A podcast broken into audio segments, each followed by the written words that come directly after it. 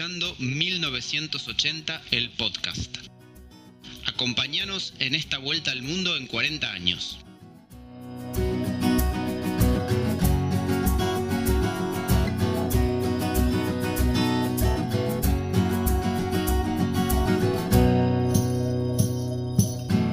Bienvenidos a 1980, el podcast La Vuelta al Mundo en 40 años. Soy Luis Migone, mi amigo se llama José Llamosas. Bienvenido, José, ¿cómo andas? Hola Luis, ¿qué tal? ¿Cómo estás? Bien, me mata el delay que tiene Zoom. Esto después para editar el, podcast es una cagada.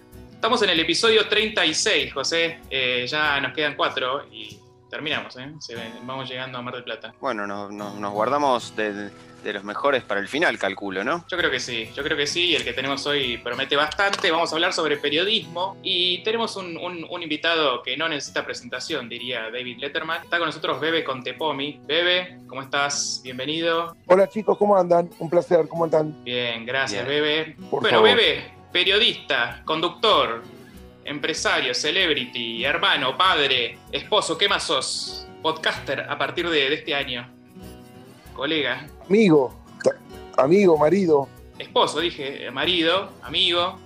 Y muchas otras cosas. amigo. y muchas, muchas otras cosas más, seguramente. Pero queríamos hablar con vos un poco de periodismo. Queríamos hacerte una nota. Eh, estuve escuchando varias notas que te hicieron en, varios momentos de tu vida.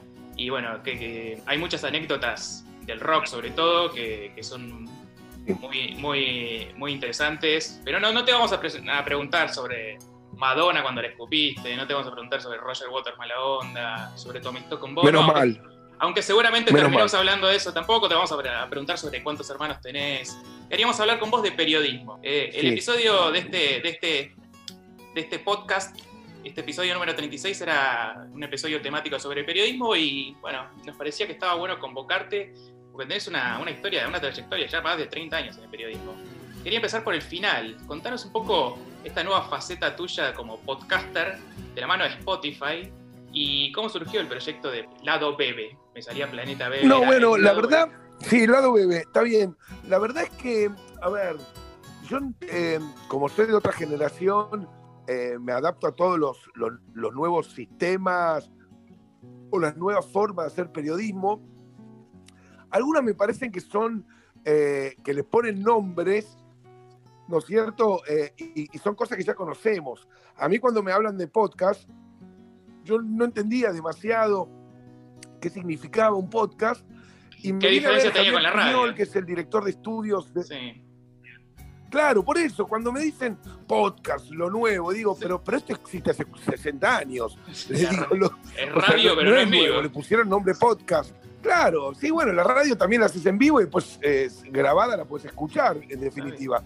Eh, eh, aparte yo el podcast lo grabo en vivo, que el hecho de que después se ponga en una plataforma para que para que lo escuche la gente cuando quiera, no significa que yo no lo haya, hecho en vivo. Eh, todo lo que, lo que sucede en los podcasts de la OBB sucedió en tiempo real. Lo que te digo es que me llaman, me dicen, eh, me vienen a ver desde Miami el director de estudios de Spotify y me dice, bebé, queremos hacer podcast. Era un español, ¿no? Es un español, un capo que maneja todos los estudios de Spotify. Y yo le digo, bueno, pero que tengo que aprender hacer. Y me dice, no, vos tenés que ser vos. Quiero que viajes por el mundo con los músicos, que vivas situaciones reales, no quiero una nota tradicional. Y le dije, bueno, pero eso es lo que hago hace... O sea, sin cancherear, Obviamente que hay muchas cosas que uno tiene que aprender, que, después se edita, pero bueno, ahora se llama podcast. Yo lo hago hace 30 años, 40, desde San Isidro Labrador FM, que hago radio, entrevistas, y, mi manera de hacerlas habitualmente eh, trato de hacerlas lo más distintas posible, ¿no? que sean entrevistas reales, que sean charlas. Entonces, no me resultó muy difícil, sí hay que eh, entender la dimensión, hay que entender la, edición posterior, hay que entender eh, cómo juega la imaginación de la gente. Pero te repito, yo hago radio hace 40 años todas las mañanas y, uno también juega en la radio con la imaginación de la gente, haciéndole creer o, pensar y sentir cosas o ver cosas que no está viendo. Así que eh, sí, soy un podcaster, me encanta el título. Me encanta. Bueno, el medio es el mensaje, nos decían en, la facultad, ¿no? ¿Cuántos episodios van de lado? Eh, creo que está el 9. ¿Cuántos episodios hay de, lado bebé? Hoy se subió, se subió el 10 con Pablo Lescano y ya terminamos. No pudimos seguir grabando por la pandemia. Pero bueno, apenas, apenas se abran los cielos, volveremos a grabar, ¿no? Quedan muchas historias por contar. Va a haber una segunda temporada. Sí, me gustó mucho el de, el de Moyo, el de Moyo en Tilcara con, los músicos de Ricardo Vilca. ¿Qué pasó con tu billetera? ¿La recuperaste? Sí, mira, eh, la billetera la eh, llegué al aeropuerto de Sal, de Jujuy, ¿era, no? Salta, Salta. Y, Creo que era Salta, sí. Y me, doy, y me doy cuenta que no tenía la billetera, con lo cual no tenía el documento. Y tenía que volver. Yo tenía algo familiar que tenía que volver. Moyo se quedó con mi equipo en Tilcara y yo me volvía solo y me doy cuenta que la billetera me la olvidé en la combi, en la combi donde grabamos todo con Ricardo Mollo y nada, bueno, ahí eh, las cosas de ser famoso, conocido, ¿no? Le digo al capo de Aerolíneas Argentinas, mira maestro, eh, bebe, ¿qué haces? Bien, bien, eh, ¿cómo estás? No tengo documento, me lo olvidé. Y el vuelo sale en una hora y me lo traen. Así que me dejó viajar, me subí al avión. No sé si esto está bien contarlo, pero he hecho cosas ilegales mucho más graves que subirme a un avión sin documento. Así que no lo considero tan grave y, la billetera me la trajo mi productor al día siguiente, cuando volvió. Increíble. Me gustaría retroceder un poco, un poco más atrás, como decís vos, vos empezaste haciendo radio en San Isidro Labrador, pero la verdad que tu primer contacto con el periodismo fue incluso antes cuando un amigo de tu hermano Pancho se olvidó un disco de los abuelos de la nada en tu casa, esta ya la contaste también. Pero eso hay que darle el crédito a ese amigo que creo que tiene nombre y te cambió la vida, ¿no? Sí, Pancho me dice que no. Yo creo que es Christian Bieltemperley, que se olvidó un disco de los abuelos y escuché ahí Marinero Bengalí, Singa Mulan y me, partió la cabeza. A partir de ahí empecé con el rock argentino. No, yo creo que mi, porque el periodismo no es solamente hablar o poner la cara, ¿no? El periodismo también significa investigar, producir, buscar, eh, ser inquieto. Y yo creo que mi primer laburo periodístico fue conocer a Andrés Calamaro a los 15 años, ¿no? Le mandé cartas desde los 13, 14 años, le mandaba cartas, no había internet en esa época, no había teléfono, celular, no había nada. Le mandaba cartas por correo de San Isidro a Palermo, él vivía en Serrano Serrano 1919, lo, lo nombraste. Cerca de la plaza de, de, la placita Serrano, placita Cortázar. Claro, exacto, esa. Eh, y nada, lo perseguí vía cartas un año y medio, después me dieron, la mujer me dio el teléfono de línea, lo llamaba hasta que lo conocí. Esa fue mi primera producción periodística.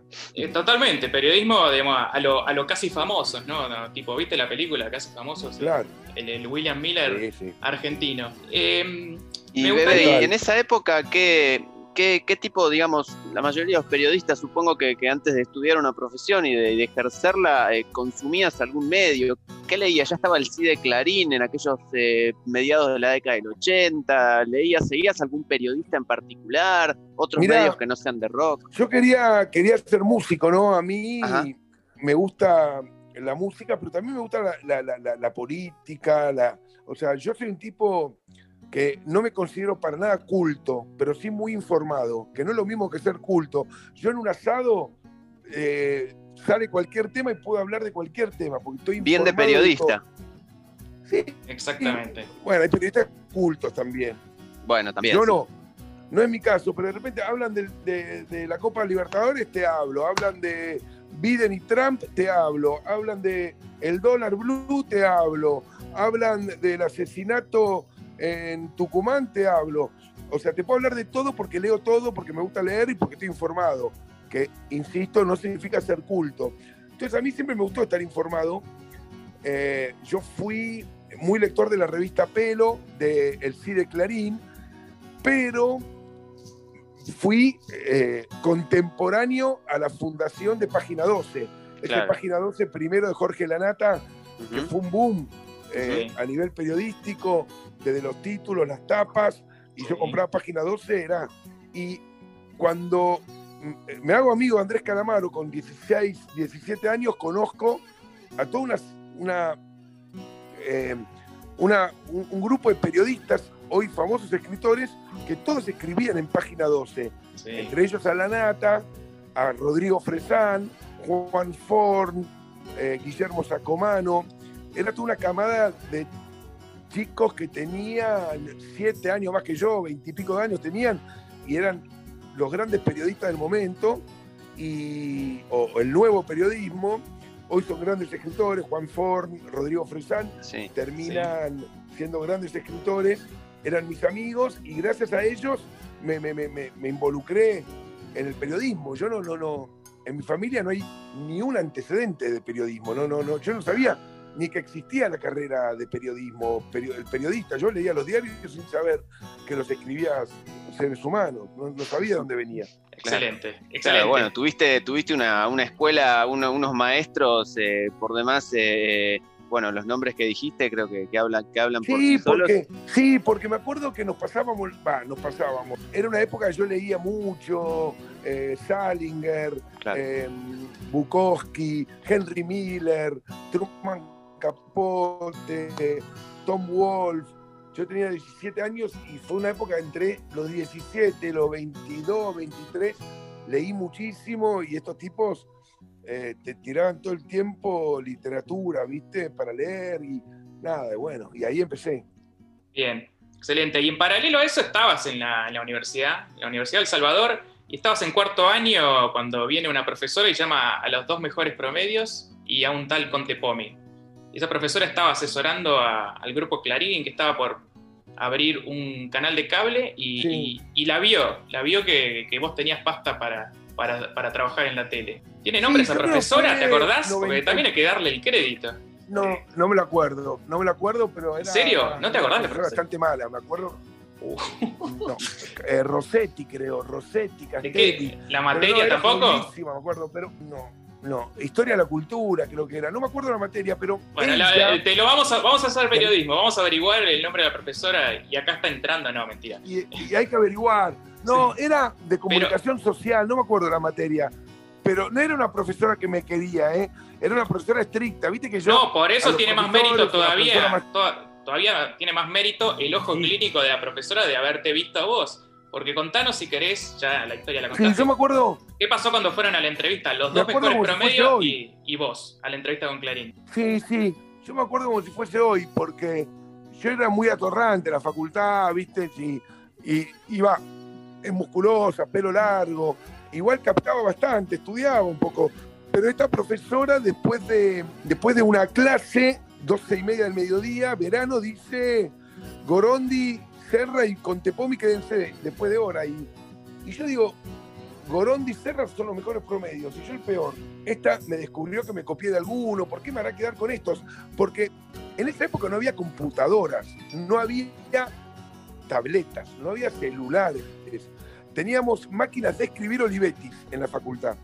Y la mina dice, el grupo Clarín abrió hace un año un canal de noticias, todo noticias, está buscando bueno, ustedes dos los mejores promedios, me pidió que mande y vos con Tepomi decís que tenés ocho y medio de promedio, te veo pasta, y me acuerdo que, que escribimos el currículum en, en, la máquina de escribir Olivetti, en, Olivetti. ¿no? en una máquina de escribir. Sí. Sí, y yo no sabía qué poner, la mina me ayudó a poner que trabajé, yo no había trabajado. Yo estaba, de ahí me iba al Bauen, que quedaba a dos cuadras de la facultad, que estaban los Rodríguez con Calamaro, que estaban de gira. Yo, viste, no, no, no, tenía San Isidro Labrador, que había hecho. Eh, la cuestión que al día siguiente vamos al canal y, y yo eh, con el jefe de recursos humanos y el que pasó al cuarto piso a hablar con el gerente de noticias fui yo, los otros dos los bocharon.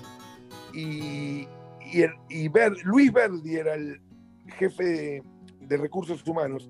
Me dice, mira, mira, con necesitas un traje para venir mañana, ropa te podemos prestar cortarte el pelo, ya estaba todo zaparrastroso. Le digo, no, no te, no te preocupes que ropa tengo, yo mañana vengo más prolijo.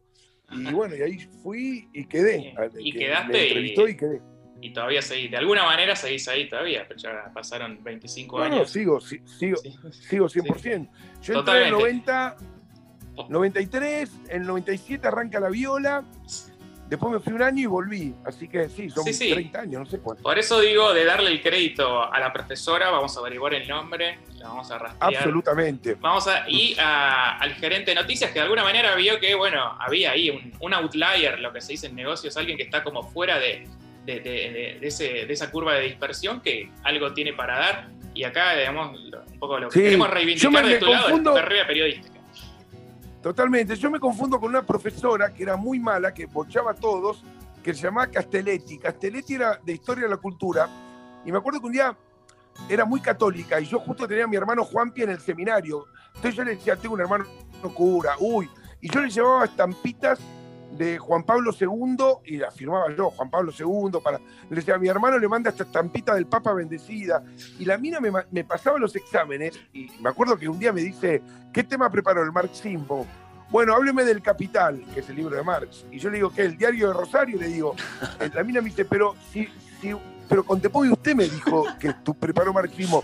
Bueno, pero le trajo una estampita Juan Pablo II. Y la mina me ponía cuatro o cinco, me pasaba hasta que un día mis compañeros se fueron a quejar a Terren. Terren, que era la rectora de la Universidad del Salvador, que también la tenía adornada, hipercatólica, y yo le llevaba siempre regalos virgencitas, todo, le decía que se lo mandaba a mi hermano cura desde el Vaticano. Eh, yo tenía toda ahí una, eh, viste, eh, el, área católica de, la facultad toda adornada con estampitas, firmada por el Papa. Toda la, santería. y así llegué a terminar. Tremendo, tremendo. A puro carisma abriéndose paso en, la facultad y en el periodismo. empezaste, pero empezaste. Un poquito corrupción. corrupción. Sí, sí, sí, sí, bien. Un poquito de corrupción, ¿viste? Porque firmar, poner la firma Juan Pablo II, igual yo buscaba, yo tenía la firma eh, de Juan Pablo II, pues tenía un cuadro en casa con la firma real, entonces tenía, no había internet en esa época, pero me acuerdo que ah, la bien. Esa parte no la entendí, no, era la firma truchada, bueno. Después. Eh, yo, mira, firmé. He regalado camiseta de los Pumas, firmada por Felipe, mi hermano y Manuel. Y firmaba yo, le decía, tomá, te la firma Felipe, porque conozco la firma. Y, pero antes empecé firmando en nombre de Juan Pablo II, el Papa. Ah, no, vas a tener que. Estampitas, pasar por el, a la rectora, Terren. Vas a tener que pasar por el confesionario de Juanpi después este, para, para comentarle eso y otras cosas más. Olvídate. Bebe, empezaste en, Hiciste todos los pasos en, la carrera de periodismo en, TN, empezaste como tiracables. Sí, no, la verdad que. a ver, lo que es la tele. A ver, te digo lo, que tengo anotado yo, porque con el delay, si no, es, es, es dificilísimo como dejarte hablar. Tiracables, videograf y, productor de Enrique Drech. Me gustaría que, le cuentes a las nuevas generaciones qué es lo que hace un tiracables, qué es lo que hace un videograf, qué es lo que hace un productor de policiales. No, mira, claro, yo en la tele, hoy yo entro a un canal de televisión, de noticiero me refiero, no de programación o de artística, y te conozco todos los rincones. Edité. Tiracables, no, más que nada, tiracables se le dice al que. Al asistente de cámara. Maneja los cables de las cámaras para que no se enreden. Pero claro, yo lo que, lo que hacía, empecé, mi primera función fue. Te repito, no había internet, no, no, no, no había mails, no había nada. La manera que llegaban las noticias a la redacción era por una cablera. La cablera, sí. Eh, vos tenías una impresora, claro, y Telam, DIN, eh, NA, todas las agencias de noticias, Reuters, la internacional, te mandaban los cables. Se explotó una bomba en Siria y vos cortabas el papel y lo llevabas al estudio para que lo lean. Entonces empecé haciendo eso, después escuché la, escáner policial, un parlantito donde teníamos intervenida, yo no sé si se puede contar esto, pero bueno, eh, la radio policial, entonces escuchábamos los móviles policiales eh, atención, eh, vamos a una pizza a tal lugar, bueno, no pasa nada. De repente, tiroteo en tal calle, y yo ahí anotaba y avisaba, che, vayan a tal lugar que hay, que hay joda, que hay quilombo, no sé qué. Pero ahí empecé, escuchando la radio policial, llevando los cables al estudio, estaban Mónica y César en esa época en Telenoche.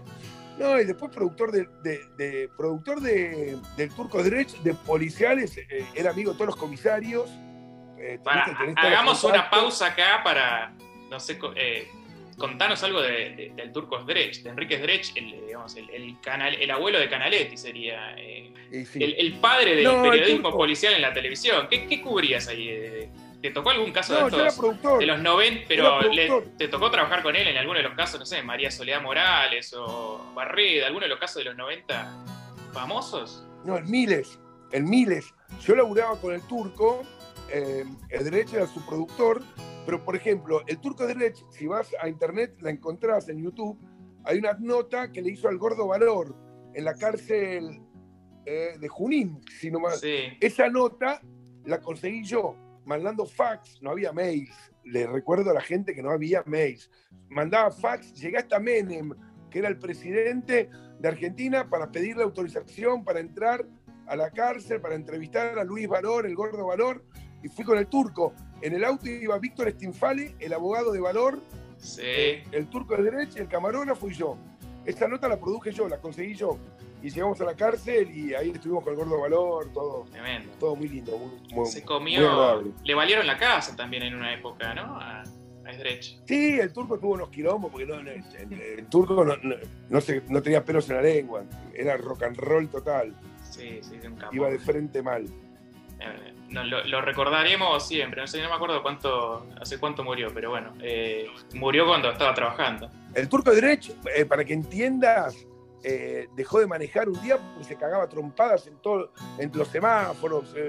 dijo, no, tengo un temperamento, no puedo ni manejar. ya no puedo ni manejar, no, turco, no manejes. Era, como, como era en cámara. Me acuerdo una vez, mis amigos se acuerdan, yo era chico, ¿no? Entonces le digo, turco, tengo una deuda con como decirte, un banco, y me quieren cobrar intereses, mandalo a la mierda, los bancos no existen. Le hice caso, a los tres meses estaba en el Veraz, no pude tener más crédito por cinco años por hacerle caso al turco, que dijo, manda la mierda a los bancos, que no sé qué. Un personaje. Tremendo. Che, bueno, avanzamos un poco, Bebe. La viola fue un, ¿La viola fue una idea tuya? ¿Vos le propusiste al canal hacer la viola en tu tiempo libre? Claro, la viola fue con dos amigos, que hoy siguen siendo mis grandes amigos, Gustavo Chipe, que es director de Telenoche, y Gonzalo Manrique. Yo vivía en un departamento en San Telmo con Willy Crook y vinieron un día a tomar una cerveza y a escribir el proyecto. Lo escribimos a mano y lo entregamos y al año recién de que lo entregamos un día Carlos de Lía dice, bueno, arrancan en dos meses y ahí empezó a buscar nombre, nada, no tenía, no había, o sea, no había celulares, era, yo no sé cómo hicimos tanto en, en esas épocas, pero fue, yo tenía algunos teléfonos, el de Charlie, el de Calamaro, y dije, bueno, llamemos a estos y empecemos. Y ahí arrancamos. Y ahí arrancaste ¿Le pediste permiso a Charlie para usar la, música de cara de velocidad de Cerú Girán? No, me acuerdo que la primera, la primera viola fue Charlie, que él tenía una sala de ensayo en Fitzroy y Córdoba. Y le digo, Charlie, te, puedo ir a ver, tengo una canción. Bueno, y cuando me siento y empiezo la primera nota de mi vida, que fue a Charlie García, le digo, Charlie, es para el primer programa de un programa que se llama La Viola, de rock nacional ¿Qué, ¿Qué? ¿Es un programa de guitarras? Me dice, no, bueno, qué sé yo, es un programa, estamos empezando, Charlie. Y, ahí le hice la nota, me acuerdo. fue la primera nota que hice. La segunda fue Calamaro, la tercera fue Charlie y la cuarta Calamaro. Así empezó la viola, porque no tenía otro teléfono, solo el de Charlie y el de Calamaro.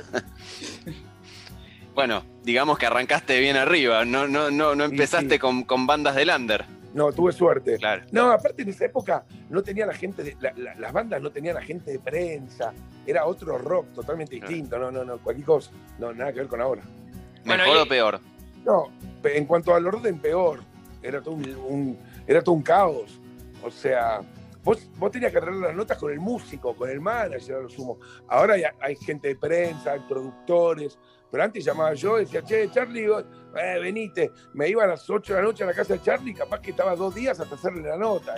Y íbamos a, a, comer afuera, no, no sé, era cualquier cosa. ¿Y, en qué momento la viola o, ahí el, nicho de, la música, dijiste, bueno, eh, convenciste al canal de que esto es lo que hay que apostar y, yo me quedo de este lado, dejo de ser productor de policiales?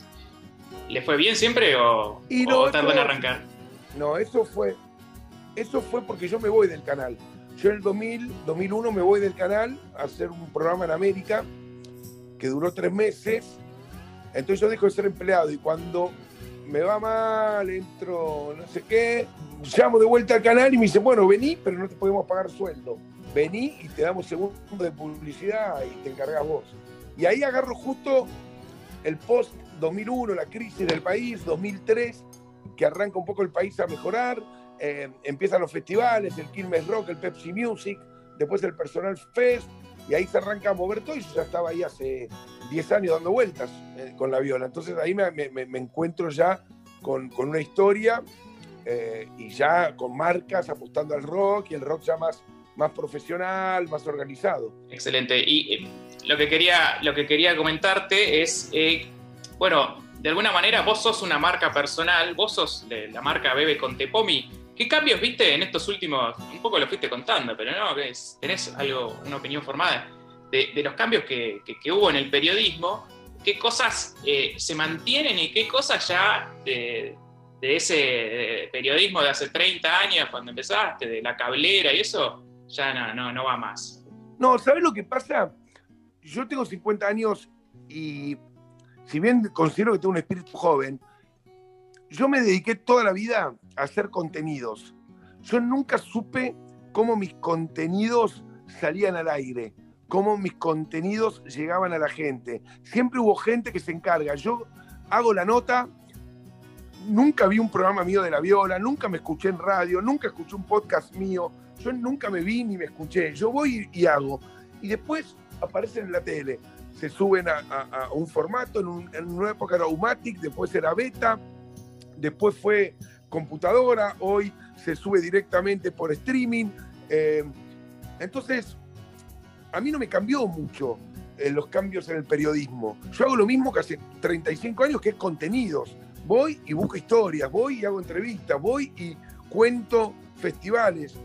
Eh, después, si, si, van por internet o si van por tele o por fibra óptica, yo no tengo ni idea. Algo sé, obviamente veo los cambios, pero eh, yo siempre eh, generé contenidos, tanto como productor o como periodista. Entonces, el contenido sigue siendo lo, mismo, lo, único que importa. O sea, hoy lo ves en el teléfono, antes lo veías en, la computadora, antes en la tele y antes en el cine, las publicidades o, las noticias. Pero el contenido siempre es el mismo. Entonces, qué sé yo, tengo gente joven alrededor que me dicen, che, bebé, hay que hacer eh, esto en 15 segundos para una story de Instagram. Te lo hago en 15 segundos. Hay que hacer esto vertical para Twitter. Hay que hacer esto horizontal para Facebook. Y yo te lo hago como vos me lo pidas. Mi especialidad es hacer contenidos. El formato, decime cómo lo querés y yo te lo, te lo hago. Excelente. Sí, supiste también ¿no? desarrollar esa marca y, adaptarte a los nuevos tiempos de la mano de gente que, está trabajando con vos y, que te rodea, ¿no? que, es parte de tu equipo. Sí, por supuesto. O sea, por supuesto que te dicen bebe. Yo me acuerdo, mira, yo nunca me maquillé en mi vida hasta que apareció el HD. Si querés hablar de cambio de formatos, la tele, éramos todos unos sátrapas, salíamos transpirados y cuando aparece el HD que se empieza a notar todo, uy, qué paja, me tengo que ir a maquillar. Entonces ahora me, maquillo todos los días, que tengo que hacer tele. Pero antes yo no me maquillaba, esas cosas me adapto, eh, ¿entendés? Te dicen, bebe, hoy hay que hacer más rápidas las preguntas, te las hago, pero en el fondo hago lo mismo que siempre, que es contenidos. O sea, yo no soy, eh, vos decís que soy una marca y eso, yo, yo me considero un, un, puente ¿no? entre el artista y la gente, o sea, la verdad, nunca me interesó a mí la fama, o sea, es parte de mi, de, mi trabajo, ser famoso, ser conocido, pero mi disfrute pasa por otro lado. Yo si pudiera ganar la misma plata que gano ahora sin poner la cara en la tele o la voz en la radio o en un podcast, te lo compro en un segundo.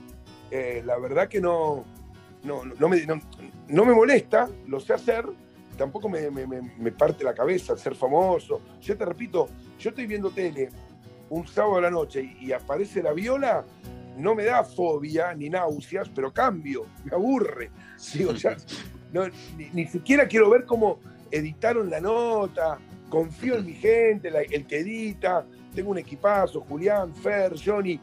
Ah, yo le doy la nota de media hora, la tienen que transformar en 10 minutos, me hacen alguna pregunta, les opino y no, no, yo nunca me quedé viendo la viola, nunca. En 23 años nunca vi un, programa mío de tele. Sos un, laburante, un laburante que vas, te, dan una indicación y la cumplís. Soy, soy, soy un vago. Esto de vago. No, esa pose. Eh, esa pose de. no, pero. te, funciona hasta un punto en el cual después hay que hay que justificar, hay que laburar.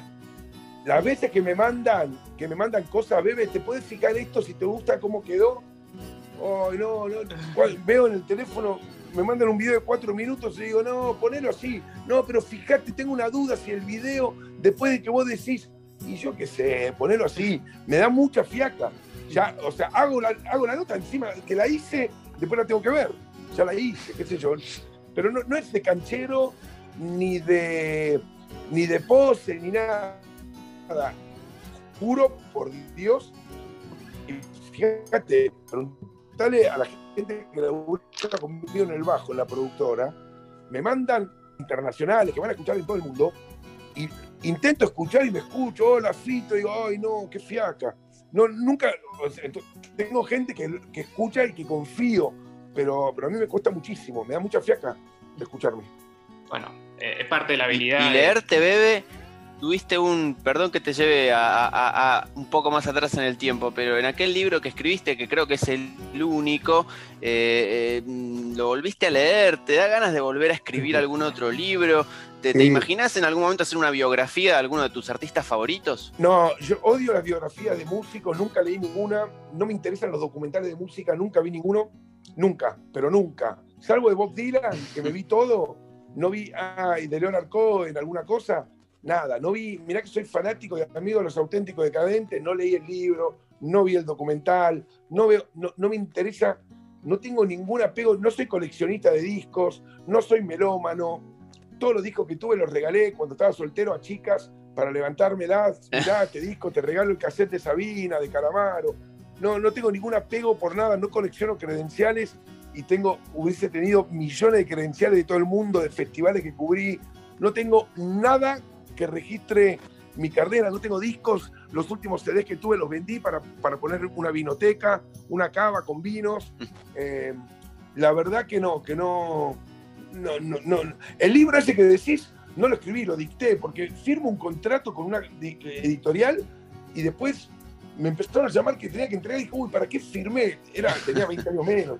Y nada, me mandaron una persona y lo dicté, pero algún día voy a escribir el libro de final de mi vida, pero me imagino a los 65, 70 años eh, mirando el río Paraná y escribiendo todo, todo lo que viví, pero, pero no ahora. Excelente, un, un, bebé auténtico. Eh, bebe, tengo, nos quedan cuatro minutos y medio de Zoom. Queríamos guardar para el final algunas preguntas de rock. Tenemos un episodio nosotros en el podcast, y José, que lo tenés ahí en cámara, es, muy rockero. Tenemos un episodio en donde discutimos sobre si el rock ha muerto o no. ¿De qué, qué postura tenés al respecto? tiene que ver también con estos 35 años de música, ¿no? De, periodismo. Yo te digo una cosa. Eh, desde que yo tengo uso de razón, escuché que el rock murió cuántas veces, 30, 40 veces. Todos los años lo Y la verdad, la verdad que nunca murió, ¿no? Y está más vivo que nunca. Yo no tengo que defender el rock, no necesita que yo lo defienda, pero ha sobrevivido. Me acuerdo en una época acá en Buenos Aires, hablo de Buenos Aires, ¿no? La música electrónica, el house, que parecía que se comía el rock. Buah, mirá dónde está ahora, la electrónica y el house. Después la cumbia, que me encanta. Ahora el trap, el rap, qué sé yo, a mí, me encanta, eh, Paulo Londra, mis hijos lo escuchan, me gusta toda la música. Eh, la cumbia, soy fanático de Pablo Lescano, pero, pero el rock, te digo, el que, el que lo quiere matar, le digo que no se gaste porque ya lo han intentado. Es como Jesús, ¿viste? Resucita. Cada vez que, que lo quieren matar, vuelve a resucitar el rock. O sea, que tiene etapas y, décadas o, épocas buenas o malas, puede ser, pero ya está. ¿Cómo va a morir el rock? Nunca. Excelente, buenísimo. Eh, ¿Nos guardamos al final alguna pregunta de, alguna de tus entrevistas famosas? José, ¿qué, le preguntamos? Yo quiero algo de, ya lo contaste mil veces, de Paul McCartney, cuando lo, fuiste a entrevistar a Sussex y, te había preparado un banquete. Sí, ese fue le hice dos notas a Paul. Una en Sussex en, Windmill, en su estudio, casa del sur de Inglaterra. Sí, entro a la cocina y había todo un, cerdo con la manzana en la boca, sándwiches de miga. Eh, y yo pensé que había un banquete esa noche. Y cuando entra eh, el manager, le digo, this is, no, this is for you. Claro, se ve que Paul McCartney dice, che, viene un tipo a hacerme una nota, prepárenle algo de comer, y la empresa catering del barrio, la fana le cobra 500 dólares o 2.000 dólares por un catering que comido sandwichitos y nada más. Pero estaba lleno, rebalsaba la cocina de comida y me, enteré que era para mí. Excelente. y, no sé si en esa nota o en otra le hiciste decir a Paul que los Beatles, eh, le preguntaste si los Beatles fue la mejor banda del mundo y él te contestó que sí. Fue en esa, en la primera. Le pregunto, al final digo, che, los Beatles, ¿fueron la mejor banda de todos los tiempos? Y me dice, duda un poco, me mira y me dice, sí. Y sabes qué, yo fui parte de ellos, me contesta. I, was one of them, me acuerdo. Fue una linda respuesta. Esa respuesta la levantó la BBC. Sí. Porque es, raro, ¿no? Que un Beatles diga que son los mejores o que un Rolling Stone diga que son los mejores. Sí. Excelente. Bueno, periodismo, ¿no? Al final, al final, al fin, al final del día sos periodista, bebé. Eh, ponételo, grabátelo ah, sí, por Supuesto. No, no, yo me, siento recontra periodista. No tengo, no tengo barba, no, soy progre ni, ni me hago el, políticamente correcto, no soy melómano, pero me considero un gran periodista. Excelente, buenísimo. Bueno, Bebe, te, te agradecemos este tiempo. Eh, un placer hablar con vos y le agradecemos también a Fran Villegas, nuestro amigo Dubil que hizo el puente, hermano, y, nos estamos comunicando nuevamente en algún momento. Un placer hablar con vos, bebé. Cuando quieran, chicos, espero los cuatro que faltan. ¿Qué soy el 36? El 36, sí. Qué cagada, porque si era el 38 está cargado, como dividido, pero bueno. bueno, pero el 36 es un buen número y bueno, eh, cumplimos 40, nosotros estamos también, somos del 80, así que cumplimos 40 este mientras, Mientras sea número par, yo pongo todo el aire acondicionado, eh, eh, todo lo pongo en números pares. Ah, me hubieses avisado antes y te, preguntaba de los tocs, no sabía que tenías eso. No, no, no, no, tengo tocs, tengo locuras, que no es lo mismo. Buenísimo, bebé. Bebé, te, mando un abrazo, gracias por comunicarte. Un placer, Gracias, un abrazo nos quedamos sin suma, así que José, nos despedimos hasta la semana que viene en esto que se llama 1980 el podcast. Hasta la próxima. Gracias Luis, hasta pronto. Esto fue 1980 el podcast. Escúchanos en Spotify, Apple, Google y en tu reproductor de podcast favorito. Y seguinos en Instagram, arroba 1980 podcast.